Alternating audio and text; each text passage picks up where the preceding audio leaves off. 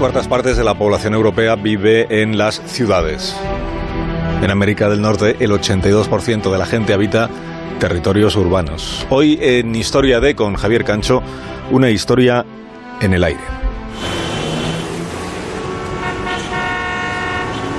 La mayor parte de la humanidad vive en ciudades y en las ciudades los coches se convirtieron en algo así como una religión. Antiguamente los núcleos urbanos se construían partiendo de las iglesias. Ahora los ejes de las grandes ciudades se trazan pensando en el tráfico de los coches. Quizá no reparamos demasiado en que los coches son máquinas. Son las máquinas que cambiaron la forma cotidiana del transporte.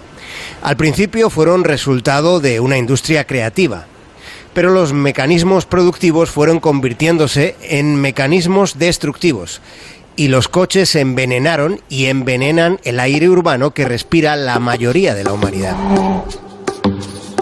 Nuestro cuerpo envejece, lo sabemos desde siempre, y aún así sigue habiendo resistencias para asumirlo. Y aprovechando esa debilidad, el coche fue publicitado como una segunda piel, y ha llegado a ser para algunos el cuerpo que se puede renovar, que puede cambiarse por uno nuevo mientras las ciudades también fueron cambiando para dar al coche más espacio que a los que caminan, e incluso más derechos. Por una premisa de salud pública, las cajetillas de cigarros advierten de que el humo del tabaco contiene monóxido de carbono. Las cajetillas advierten de que el tabaco mata.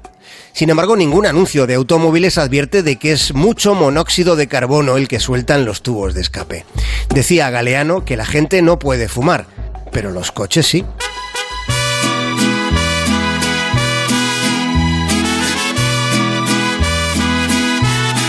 Un habitante del DF en México fue a recoger los resultados de las radiografías al hospital. Aquel hombre tosía más que hablaba. El médico le miró con gesto serio y le dijo, o deja usted de fumar o se muere en un año. Antes del año, aquel señor ya se había muerto.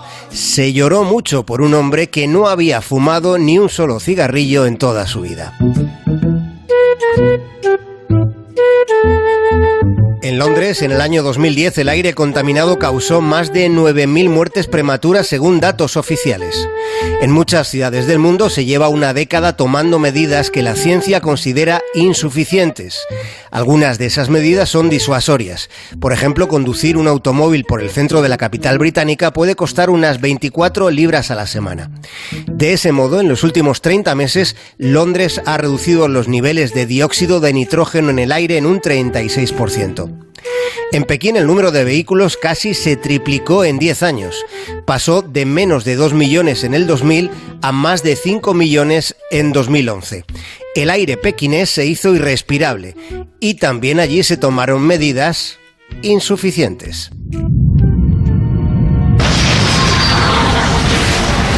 Una lluvia de meteoritos, muy grandes como balones de baloncesto. ¿Y el que están siguiendo cómo es? Es lo que llamamos un destructor total. El cine ha contribuido a que relacionemos la extinción de la humanidad con el impacto de un asteroide o con una guerra nuclear o algo semejante. Sin embargo, la gran amenaza es climática. Somos casi 8.000 millones de personas viviendo en el planeta Tierra, dependiendo todos de la energía, de los alimentos, del agua y del aire dependiendo tanto de los recursos naturales, estamos aniquilando lo que nos da la vida, situando a la humanidad al borde del colapso. No es una exageración, es una realidad, es una realidad poco asumida.